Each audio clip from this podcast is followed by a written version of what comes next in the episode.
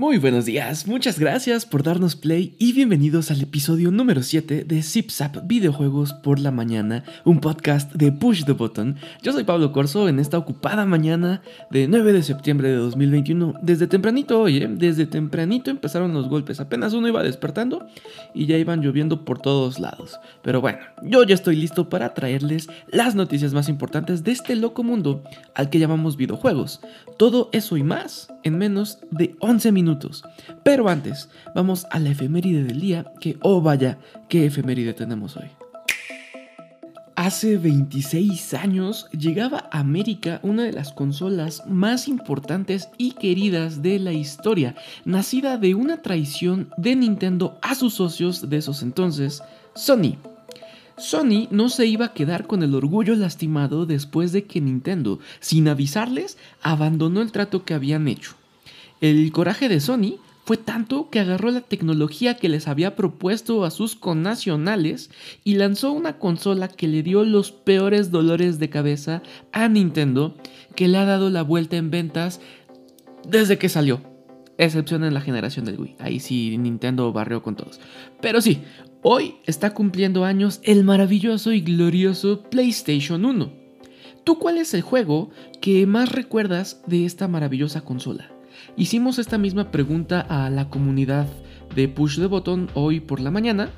Y estas son algunas de las respuestas que nos hicieron llegar. Gabriel Monroy dijo que Metal Gear Solid porque tanto que procuró jugarlo por lo procura jugarlo una vez al año. El querido Ozzy nos recuerda que siempre tuvimos un PlayStation con chip y es muy cierto, yo lo tuve con chip y el juego que más jugaba él, King of Fighters 99. Sakura-san 98 dice que las sagas de Resident Evil y de Final Fantasy. Lo mismo dice Luis Pérez 22, Resident Evil 2. Spawn dice Juljan M. Mystical Dog también dice que Metal Gear Solid 1, Thrasher Skate and Destroy, Gran Turismo, Tony Hawk 2, Spyro, Medieval, Lucas Matkovich dice que Tekken, Oscar Rocha, el Crash Team Racing, uy, juegazo, el Crash Bandicoot, Tomb Raider, Dino Crisis, el PES 2000, Need for Speed High Stakes, Gran Turismo, Devil Dice, Devil Dice no te lo manejo, eh. Skull Monkeys, Héctor Acosta, Winning Eleven, ay, también muy bueno. Eric Marín, Los PES y Metal Gear Solid. Metal Gear Solid creo que ya es como de cajón de los clásicos de clásicos de todos los tiempos, ¿no? O sea, todo el mundo lo recuerda, todo el mundo lo ama.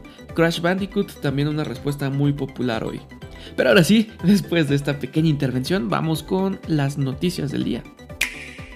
Como les decía al principio de este podcast, nada más despertamos y ya estaban los madrazos por todos lados. Lo primero que, nos enteramos el día de hoy es que Lego ha lanzado, o más bien va a lanzar, un nuevo set inspirado en el mundo de Mario Bros 64. Ya sabemos que durante 2020 lanzó estos sets no, basados específicamente en un juego, más como en todo lo que es Mario Bros, eh, con incluso figuras que interactuaban con tus construcciones. Bueno, ahora va a sacar uno específico inspirado en Super Mario Bros. 64, uno de los mejores juegos también de la plataforma y que revolucionó todo el género de plataformas. Ahora, hay unas cosas interesantes. Las locaciones del juego van a estar representadas en este nuevo set. Se ve, se ve pequeño, no sé cómo lo vayan a lograr, pero Lego no suele decepcionarnos. Algo con lo que necesito que tengan mucho cuidado es con los revendedores. No dejen que se los vendan a precios infladísimos. La, exclusiva temporal, obviamente, va a ser de las tiendas Lego. A partir del 1 de octubre van a poder comprar este set de, Super Mario 64 en tiendas en línea y físicas de Lego.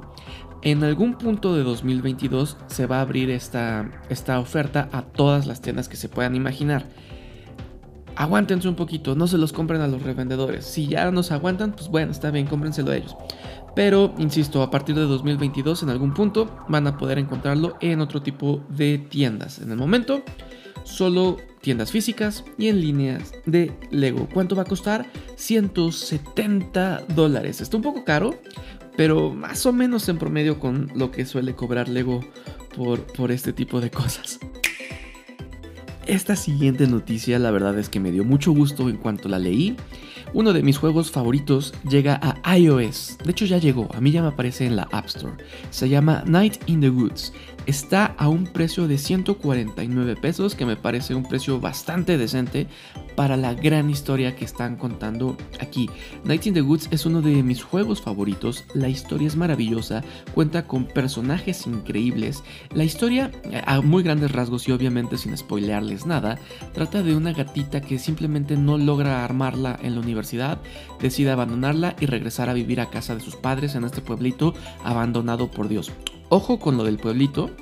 Es una gran historia a la cual, eh, la del pueblo, la que puedes exprimir leyendo, eh, por ejemplo, los pósters que encuentras por ahí en la ciudad, eh, escuchando conversaciones de las personas mientras estás en tu misión. Por ejemplo, si vas pasando por una cafetería y te detienes, escuchas lo que dicen las personas de la cafetería y hablan de algún fragmento de la historia del pueblo. Y así de fragmento, fragmento en fragmento vas uniendo todo hasta que te das cuenta de qué es lo que ocurrió ahí el juego, si tú estás buscando un juego de acción, aventura o algo así, no es este. Aquí vas a estar solo descubriendo la historia de lo que ocurre en el pueblo, con tus personajes, con tus amigos. Una de las misiones de este juego es ve y come pizza con tus panas. Esa es la misión, ese es el, nivel. Está increíble porque, insisto, son grandiosos personajes y por ahí hay un asesino serial suelto. Entonces, ojo porque también está, muy entretenido por ahí. Eh, realmente se los recomiendo, de verdad, no puedo recomendarlo lo suficiente. Dense Night in the Woods está ya para todas las consolas y para iOS.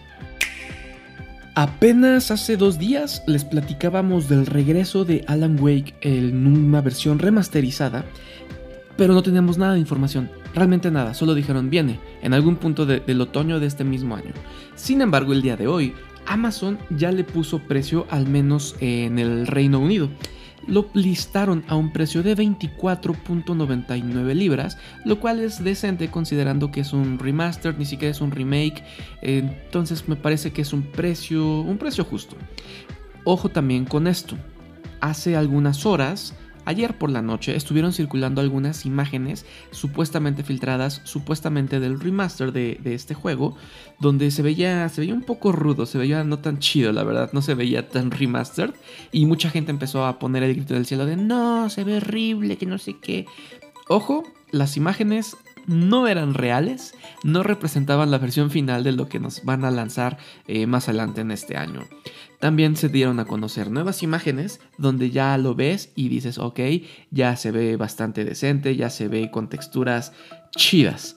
Entonces, denle una oportunidad más si creyeron que esas eran las imágenes reales.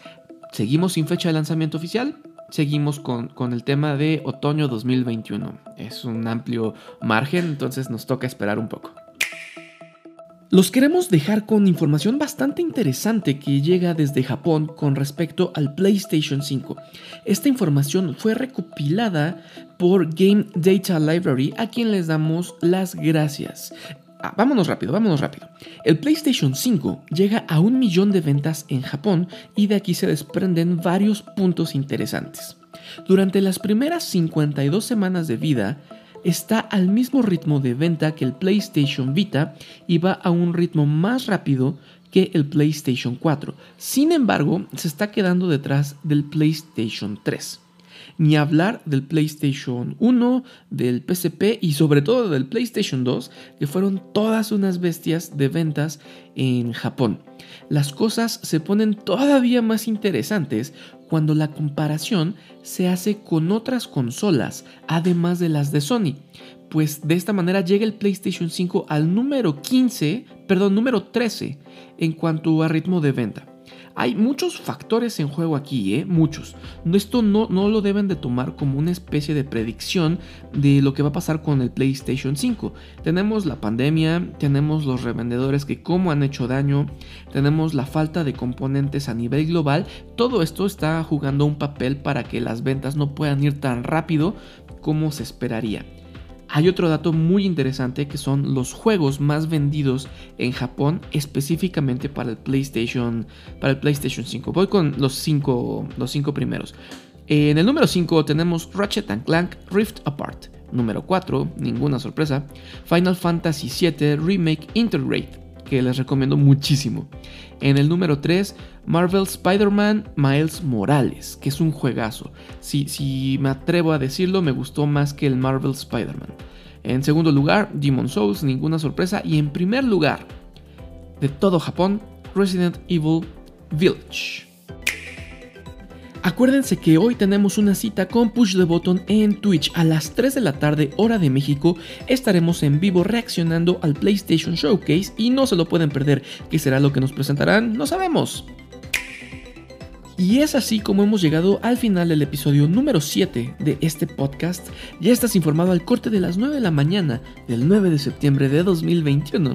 Yo fui Pablo Corso. Recuerden seguir a Push the Button en todas sus redes sociales y de seguir a este nuevo podcast. Nos escuchamos en 24 horas con más ZipZap videojuegos por la mañana.